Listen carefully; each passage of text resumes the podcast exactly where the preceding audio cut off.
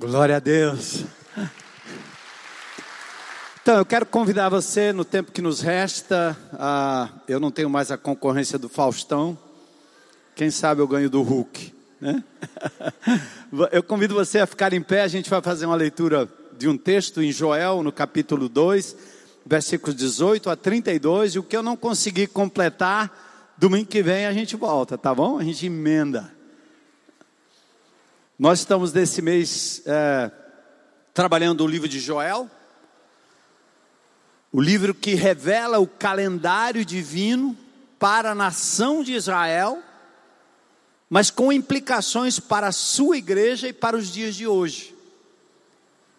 O profeta ele faz isso, né? Ele fala que tem uma montanha aqui na frente dele, depois tem outra maior, outra maior, outra maior. Ele não enxerga porque ele vê em perspectiva, mas Deus usa a palavra do profeta para falar ao povo de Israel, à igreja de Jesus, naqueles dias e nos nossos dias. Joel capítulo 2, versículos 18 a 32. Palavra de Deus. Então o Senhor teve grande amor pela sua terra e se compadeceu do seu povo. O Senhor respondeu ao seu povo: Eis que lhe envio o cereal, o vinho e o azeite, e vocês ficarão satisfeitos. Nunca mais vocês serão zombaria ou motivo de zombaria entre as nações. Mas o invasor que vem do norte, eu o removerei para longe de vocês e o lançarei para uma terra seca e deserta. Lançarei a sua vanguarda para o mar oriental e a sua retaguarda para o mar ocidental. Subirá o mau cheiro e subirá a sua podridão, porque agiu poderosamente. Não tenha medo, ó terra. Alegre-se e exulte porque o Senhor faz grandes coisas. Não tenham medo, animais selvagens, porque os pastos do deserto reverdecerão, porque as árvores darão os seus frutos, as figueiras e as videiras produzirão com vigor. Filho de Sião, alegre-se, exultem-se no Senhor seu Deus, porque ele lhes dará as chuvas em justa medida, fará descer como no passado as primeiras e as últimas chuvas. As eiras se encherão de trigo, e os lagares transbordarão de vinho e azeite. Restituirei os anos que foram consumidos pelo gafanhoto, o migrador, os gafanhotos, migrador, devorador e destruidor, o meu grande exército que enviei contra vocês vocês terão comida em abundância e ficarão satisfeitos, e louvarão o nome do Senhor seu Deus, que fez maravilhas em favor de vocês, e nunca mais o meu povo será envergonhado.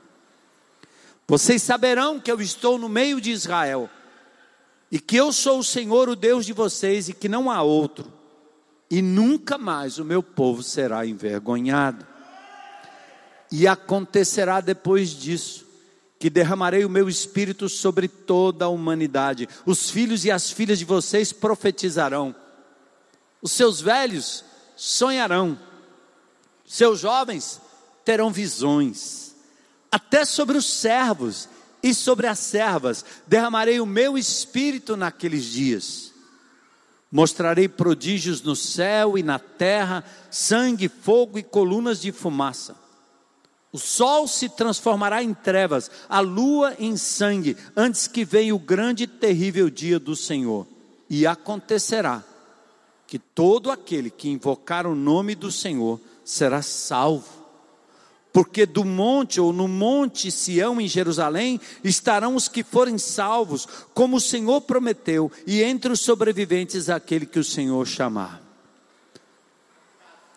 É tua palavra, Senhor é o teu povo aqui presente, Senhor.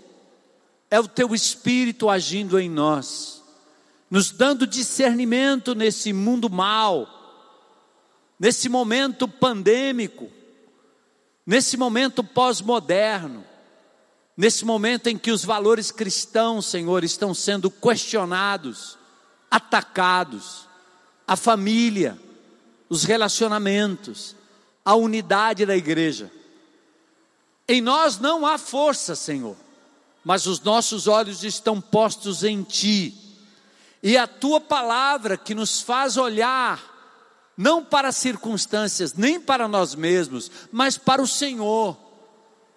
Por isso nós queremos nessa noite pedir que o Teu Santo Espírito, nesse pouco tempo que temos, fale ao nosso coração. Queremos interceder pelos amados irmãos que ainda sofrem, Senhor, por conta da doença, do Covid, lembrando da Jamile, Senhor, no hospital. Traz a tua serva, Senhor, de volta, tira ela de lá. Cuida do Luiz Carlos, Senhor. Cuida do Giovanni Damasceno, que também tem uma suspeita de câncer. Misericórdia, Senhor. E tantos outros que agora vêm à mente do teu povo. Restaura, Senhor. Restaura, consola, conforta os que já perderam entes queridos. Pedimos mais uma vez a tua direção em nome de Jesus. Amém. Podem sentar. Glória a Deus. Aleluia.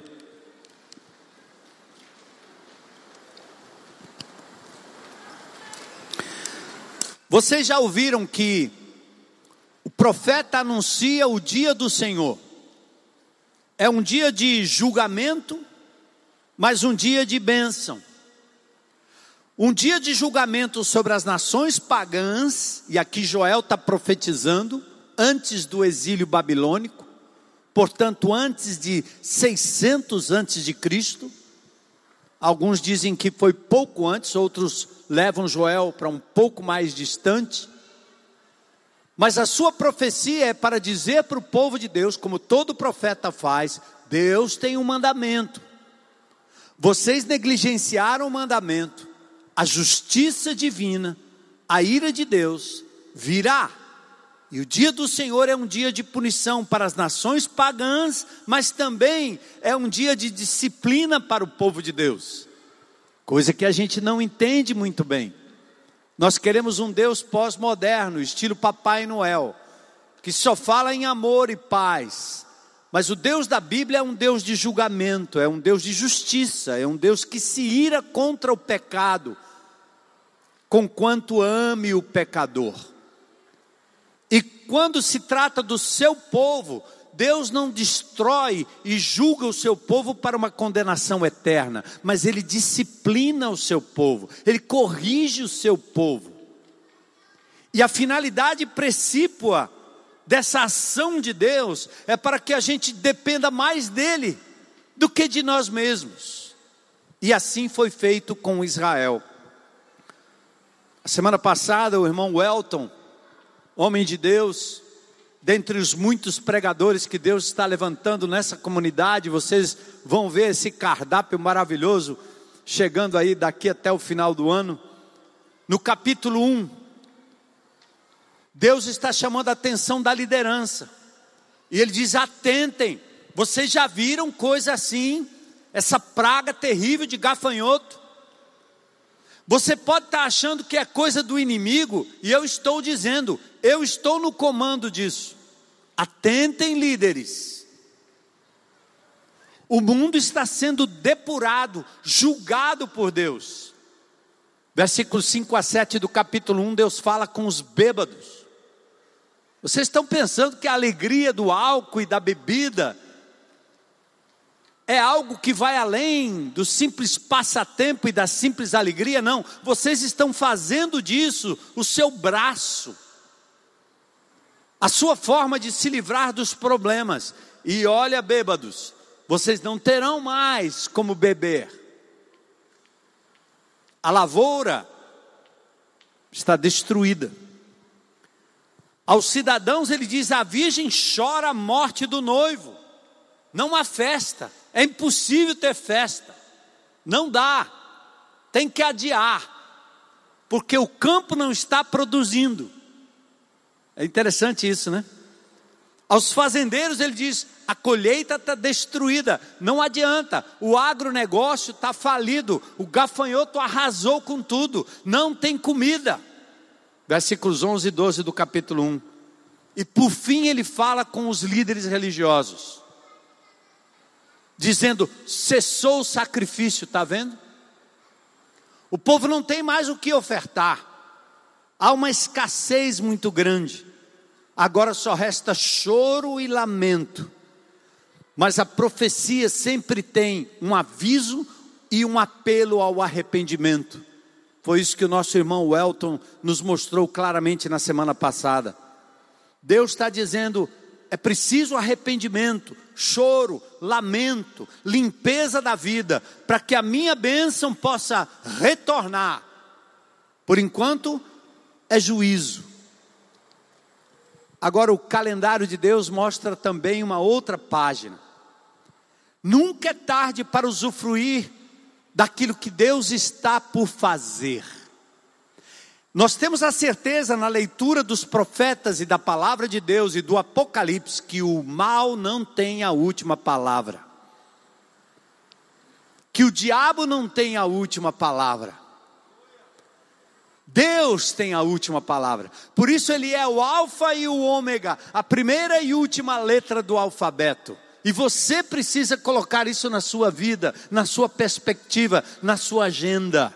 Meu irmão e minha irmã, Está difícil, está ruim, fruto dos nossos próprios erros, fruto da mão de Deus, nos privando de coisas, nos tirando coisas, nos permitindo passar pela tribulação, mas você não pode focar nesse momento. Foque no fato de que Deus tem a última palavra e o mal não prevalecerá. É como alguém que na sua juventude aprecia o seu próprio corpo e de repente vê o corpo enfraquecer, envelhecer, enruguecer. E aí começa o desespero: o que está acontecendo? Eu era tão jovem, tão bonito, tão bonita, tão atlético, tão atlética, e de repente a gente vê aquilo que está no livro de Eclesiastes, no capítulo 12 os molares começam a ficar moles mesmo, né? A, a, a, dentadura. Você não pode mastigar mais. A última vez que eu fui no dentista era uma preocupação. O senhor não pode mais mastigar nem desse lado e nem desse. Eu disse, a hora que eu vou mastigar onde? Se o da frente é postiço, que eu quebrei na minha meninice jogando bola. Não, agora você tem que usar isso, tem que usar aquilo. Você não pode comer mais amendoim. Eu gosto de um amendoinzinho de vez em quando. Aí eu disse, rapaz, é isso aí, é, é para onde eu vou. Mas doutora, um dia o Senhor há de ressuscitar esse corpo velho e eu vou ganhar um, uma arcada dentária nova. eu tinha que falar para ela, não. Não é, não? é assim com o seu corpo e meu corpo, é assim com minhas lutas e limitações. Aproveite enquanto está funcionando, dê glória a Deus, mas entenda, essa é a palavra. Deus tem a última palavra. A razão é descrita logo nos primeiros versículos. Por que, que Deus agora vai prometer algo para o povo de Israel que tem a ver com restauração, com restituição? Porque nos versos 18 ele diz, aliás, no verso 18 ele diz: Porque Deus teve grande amor pela terra e Deus se compadeceu do seu povo. O choro dura uma noite, mas a alegria vem pela manhã. Por compaixão de Deus. Atenta, igreja, atenta, povo de Deus, atenta, discípulo e discípula de Jesus. O bem que Deus vai trazer na sua vida não é porque você merece. Às vezes eu vejo crentes passando por desastres, problemas, ele diz: Eu não mereço isso. Não diga isso. Nós merecíamos a morte, ele nos livrou e nos deu vida aqui e agora abundante e eterna. Mas a misericórdia de Deus, ela suspende o julgamento, a punição das coisas erradas que nós fazemos. E aí Deus promete abençoar por amor ao seu nome. Ele é um Deus de aliança, nós cantamos. Ele é um Deus de promessa, Deus misericordioso, que não desiste de nos aperfeiçoar mas ele espera uma atitude de arrependimento, de entrega, de confiança, de esperança nele. Aí, os versículos 18 a 27 que nós trabalhamos, eu vou passar o esboço para vocês rapidinho aqui, comentar alguns pontos. Ele está prometendo ao povo de Israel que, a despeito da praga de gafanhotos, a despeito dos exércitos inimigos terem varrido Jerusalém, a despeito do povo estar vivendo no cativeiro, ele está prometendo bênçãos materiais. Versículos 18 a 22: O Senhor teve grande amor pela sua terra, e ele diz no verso 19: O cereal, o vinho, o azeite será devolvido para a satisfação do povo. Eis que lhe envio o cereal, o vinho e o azeite, e vocês ficarão satisfeitos. Vocês não vão ser zombados pelas nações que dizem: olha aí, não é povo de Deus? As nações olham para a gente às vezes e fazem como a mulher de Jó: olha o estado em que você está, amaldiçoa o teu Deus e morre. Teu Deus não é grande, o que está acontecendo? Por que os ímpios prosperam? E você tem que ler o Salmo 73 para entender porque você não compreende o relógio de Deus. Quanto mais o ímpio prospera, mais ele cresce, maior será a queda. E o pior está por vir, mas para o povo de Deus não. Mesmo privado temporariamente, mesmo passando por necessidades, Deus está dizendo ao seu povo Israel através do profeta: Eu vou voltar a abençoar a sua lavoura. Você crê nisso?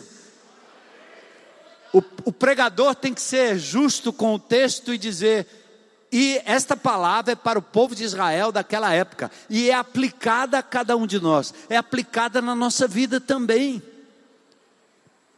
Pensa nas coisas que você perdeu. No verso 20 ele diz: o inimigo invasor vai ser desviado. Primeiro ele diz assim: Eu vou suprir suas necessidades. Deus não vai lhe permitir passar necessidade, passar fome. O Senhor vai suprir suas necessidades. Como eu posso dizer para vocês, meninos do grão de mostarda, Deus não vai permitir que vocês passem necessidade. Ele vai suprir. Acreditem.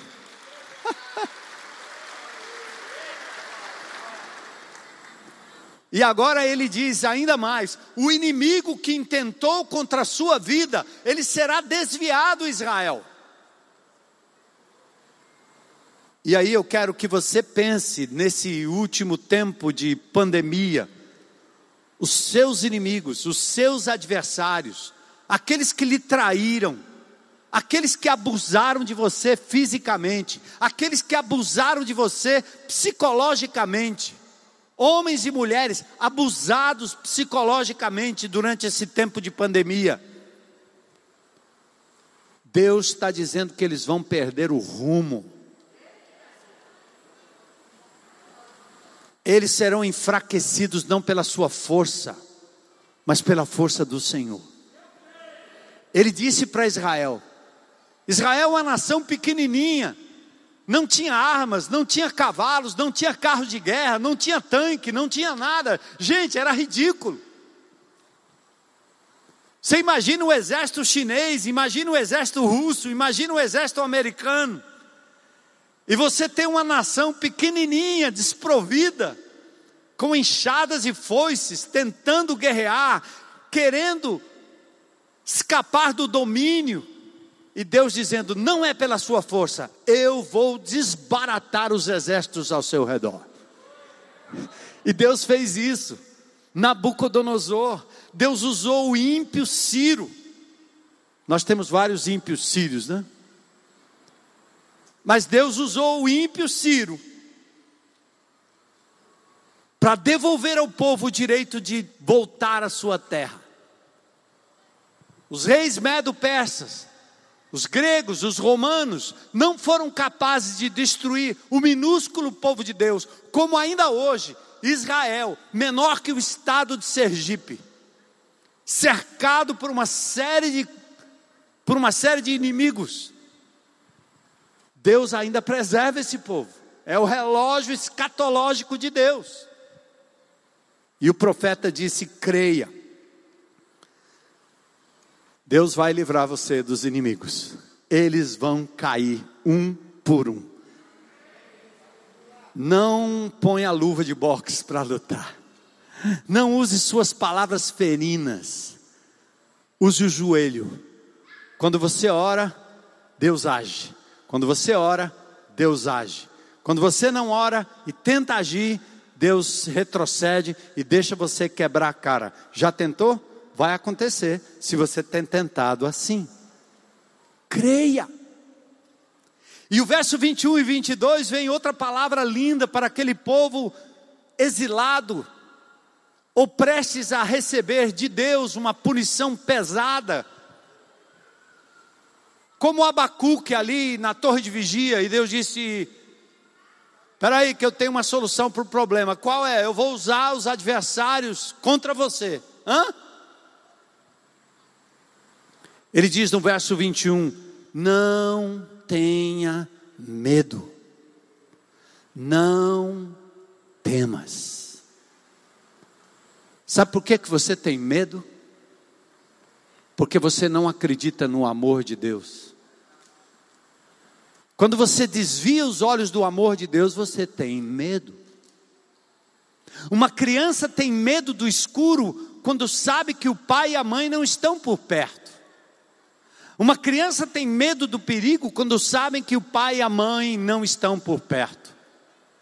Uma criança no alto de um morro, como eu fiz com as minhas filhas tantas vezes, que eu dizia: pula, a palavra do pai era o bastante, elas não tinham medo, eram destemidas, sempre foram destemidas, porque eu as exercitei na confiança do meu amor por elas. E Deus está dizendo para você, como disse para o povo de Israel: Você é meu amado e minha amada, não tenha medo. Eu penso no ministério de Jesus, olha como ele começou. Deus que se fez homem, tremendo poder, mas Jesus fez uma coisa que nós não fazemos com muita frequência. Jesus abriu mão da sua glória, se tornou um servo, não alegou. Jesus não contabilizava quem ele era, nem o que ele fez, ele simplesmente se esvaziou de si mesmo, se submeteu, se humilhou. E naquela condição humana, onde ele iria sofrer debaixo das mãos do governo ou do império romano, debaixo das mãos dos líderes religiosos judaicos invejosos que queriam tirar-lhe a própria vida, Jesus ouve uma voz dizendo para ele logo no início: Você é meu filho amado em quem eu tenho prazer. A palavra do profeta para Israel é a palavra de Deus para mim e para você hoje, tá certo? Menina, você é filha amada. Não depende do que você faz, depende do amor de Deus por você. Por isso, não tenha medo. Menino, jovem, homem, o amor de Deus por você não depende do que você faz ou do que você deixa de fazer. Seja trabalhando, fazendo algo por Deus, ou deitado numa cama, numa maca, ou na UTI de um hospital. O amor de Deus não muda. E Ele diz para você: Você é meu filho amado em quem eu tenho prazer. Jesus só teve coragem de ir até a cruz do Calvário, porque essa palavra ressoava certamente no seu coração, nos seus ouvidos todo o tempo. Não tenha medo. Não temas. E ele diz: alegrem-se, seres humanos, alegrem-se, animais, alegrem-se, natureza. Porque quando o povo de Deus sai fora do eixo, desobedece a Deus, a natureza sofre. Sofre com a sujeira, sofre com detritos, sofre com plásticos jogados nos rios, nos mares. Por isso que a palavra de Deus diz que a natureza geme esperando a redenção dos filhos de Deus. Então ele diz: alegrem-se, Assim como o pecado e a queda entristecem e provocam gemidos na natureza, o pecado, o nosso pecado, traz medo, tristeza e depressão social. Está na hora do povo de Deus se levantar e se alegrar no Senhor, que ama incondicionalmente e que prometeu uma coisa maravilhosa: as eiras se encherão de trigo, os lagares de vinho e no verso 25 tem uma palavra que eu quero que você guarde. Deus está dizendo assim: Eu vou restituir o que vocês perderam. e vocês vão se alegrar. Ele dizia a Israel: Não temas, não temas. Vocês estão passando por um sufoco, mas eu vou restituir o que lhes foi tirado. Estou fazendo meu devocional agora passando pelo livro de Esdras, e é muito lindo ver que depois que Nabucodonosor levou todos os utensílios do templo para a Babilônia, o rei lá na frente, o rei Dario, lembrando-se do decreto de Ciro, faz com que todos aqueles utensílios sejam devolvidos para o templo. Deus prometeu que ia restituir e ele restituiu. E a glória daquele segundo templo foi maior do que o do primeiro templo. Você está feliz por algo que Deus lhe restituiu? Você tem o que agradecer porque Deus lhe restituiu? Ou você talvez esteja lamentando algo que você perdeu? Deus tem uma promessa para você também segundo a vontade dele, ele há de restituir. Ele diz: Eu vou restituir os anos que foram consumidos pelos gafanhotos. Aliás, tem uma, uma sacada aqui bem importante nesse texto. Quando os gafanhotos, que simbolizam talvez não só a lavoura devastada pelo gafanhoto e a praga de gafanhoto, mas pela invasão dos exércitos, quando Deus diz que vai restituir aquilo que foi destruído pelos gafanhotos, ele diz o seguinte: o gafanhoto é meu grande exército. Aprende isso, igreja. Marca isso, igreja. O diabo está na coleira de Deus. O mal pode vir dele mas está na coleira de Deus. Lembra de Jó? Pode tocar no corpo dele, mas na alma não, ela me pertence. Então Deus está dizendo assim: o gafanhoto, a luta, a tristeza, tudo que nós temos vivido, como Israel viveu, Deus está dizendo: é o meu exército. Quando eu quiser, eu paro. Deus tem um propósito, Ele estanca, Ele para. E muitas vezes ele permite que o mal aconteça, que a luta aconteça, que a tribulação aconteça, para o nosso aperfeiçoamento. Arrependei-vos, gritou aqui o nosso pregador Welton.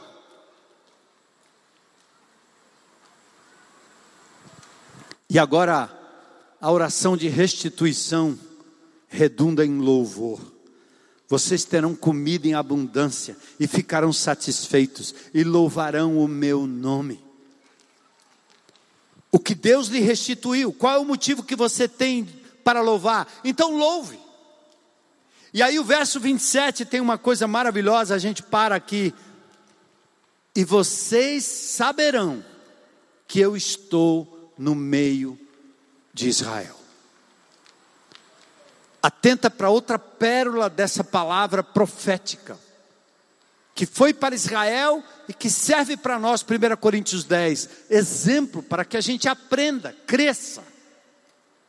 Aqui tem uma faísca, a faísca de uma chama e do fogo que aquece a nossa fé e a nossa caminhada cristã, que nos prepara para o melhor ou para o pior, não importa que nos dá coragem para permanecermos firme, firmes. Aqui está a faísca, sabe o que é? A presença reconhecida. Vocês saberão, terão consciência de que Deus está como canta o Baruque. Deus está. Deus está no pico, no monte, mas Ele também está no vale. Deus está na saúde, mas Ele também está na doença. Deus está no ganho, mas Ele também está na perda. Porque você só entende o tamanho de Deus, a preciosidade da presença de Deus, quando você entende que todas as demais coisas são supérfluas. E às vezes nós temos que perder o que a gente se agarra tanto e valoriza tanto, para você entender que o que lhe bastava era Deus, só Deus. Às vezes você perde um filho, você perde um pai, você perde uma esposa, você perde um esposo, você perde um amigo, você perde o trabalho, você perde a casa, você perde o dinheiro, você perde a poupança, você perde os bens, você perde o título, você perde a, perde a posição e você quer blasfemar de Deus, você quer ouvir a mulher de Jó e obedecê-la e dizer: amaldiçoa teu Deus e morre. Olha o que ele está fazendo com você. Ele te deu coisa boa e tirou.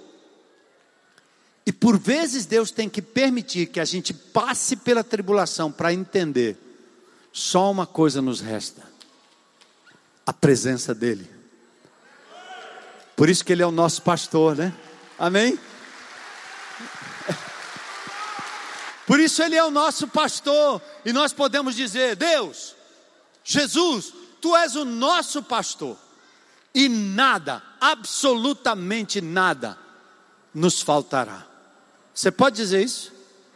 Jesus, tu és o meu pastor, por isso nada me faltará. Está disposto, irmão? Ninguém sabe o que vem amanhã, mas aqui está a presença de Deus. O dia do Senhor virá, como veio para o povo de Israel, e teve que levar o povo à consciência de que Deus é tudo, porque Deus não será tudo enquanto eu não estiver pronto a abrir mão de tudo.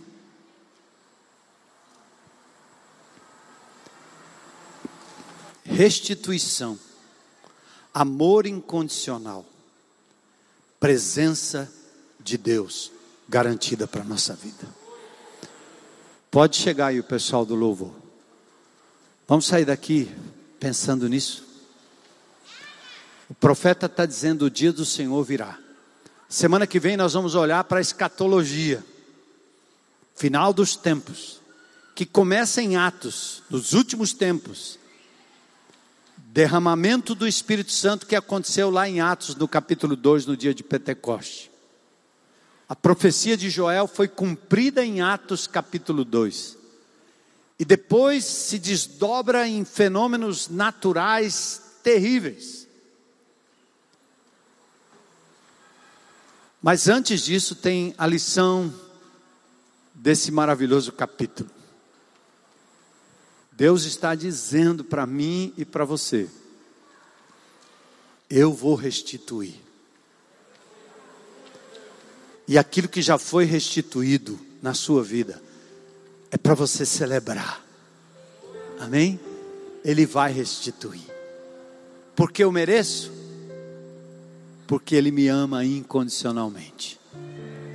E eu vou encarar o Covid, o que vier por aí, à esquerda, à direita, o centro, de cima, de baixo, da profundidade, não interessa, os inimigos que serão desbaratados, eu vou andar pela fé sem medo porque Jesus está do nosso lado.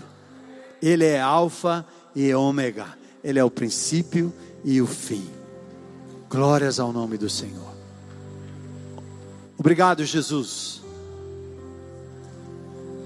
por essa palavra profética que trouxe esperança ao povo de Israel.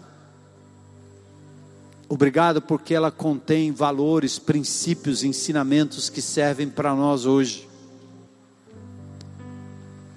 Por isso nós queremos, Senhor, nos arrepender do que temos feito para machucar o teu coração, de coisas que nós temos praticado contra a tua vontade, contra os teus mandamentos. Arrependermos-nos, Senhor, de termos endeusado pessoas, políticos, partidos, bandeiras, dinheiro, bens, posse, casa, filhos, marido, esposa, pais. E assim a gente foi deixando o Senhor de lado. Oh Deus, nós queremos que o Senhor restitua tudo aquilo que temos perdido, mas acima de tudo, que o Senhor restitua o nosso amor por Ti e a consciência da Tua presença em nossas vidas. Glória a Deus. Eu quero dar oportunidade para qualquer pessoa aqui nessa manhã ou nessa noite, como fiz pela manhã, que queira hoje entregar a sua vida a Jesus para usufruir desse amor incondicional, desse cuidado e dessa proteção incondicional, mas acima de tudo, usufruir do perdão de pecados que pode lhe dar a vida eterna. Se tem alguém lá na internet, lá na tendinha, ou aqui nesse auditório, levanta sua mão aí dizendo: Hoje é meu dia, eu quero Jesus como meu Senhor e meu Salvador. Tem alguém? Glória a Deus, glória a Deus, glória a Deus, aleluia, glória a Deus, glória a Deus. Glória a Deus. Glória a Deus. Glória a Deus. E meu irmão, aqui é um lugar que conversão acontece. Mas não deveria ser o lugar principal. Porque você é um agente dessa mensagem para milhares de pessoas que vão passar pelo caminho de vocês durante essa semana. Leve a mensagem, fale do amor de Deus, semeie a palavra, venha trazendo para cá os frutos já convertidos, porque você abriu a boca, porque você abriu a sua vida e falou do amor de Jesus, e demonstrou que o Senhor é bom, que Ele ama incondicionalmente e que Ele é poderoso para restituir todas as coisas em nome de Jesus. Amém?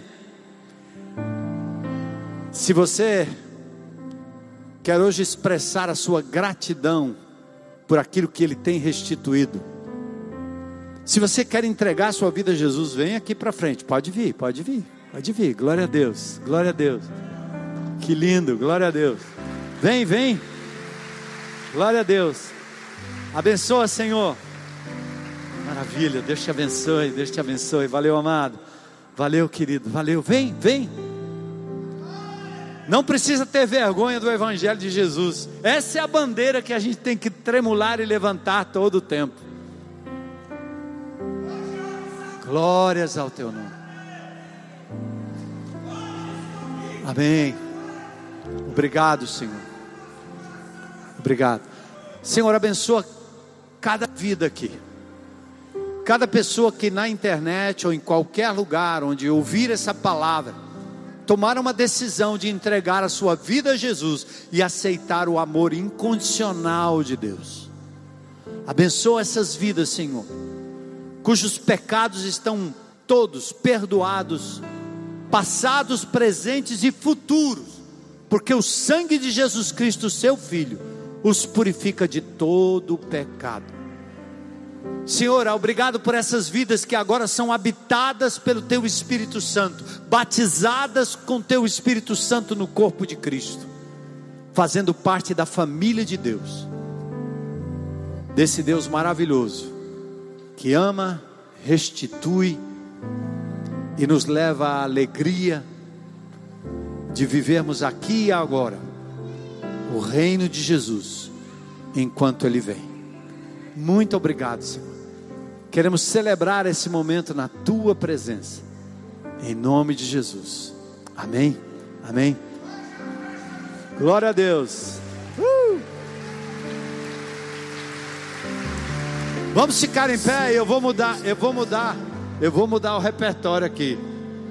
Que eu acho que vocês vão sair daqui pulando de alegria, certo? Então eu vou pedir para ele tocar aquele reguezinho e depois a chuva.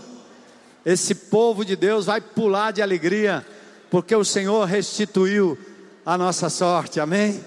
Porque o Senhor nos ama incondicionalmente, porque nós temos motivos para crer no amanhã, nós temos motivo de verdade para celebrar como igreja, aleluia!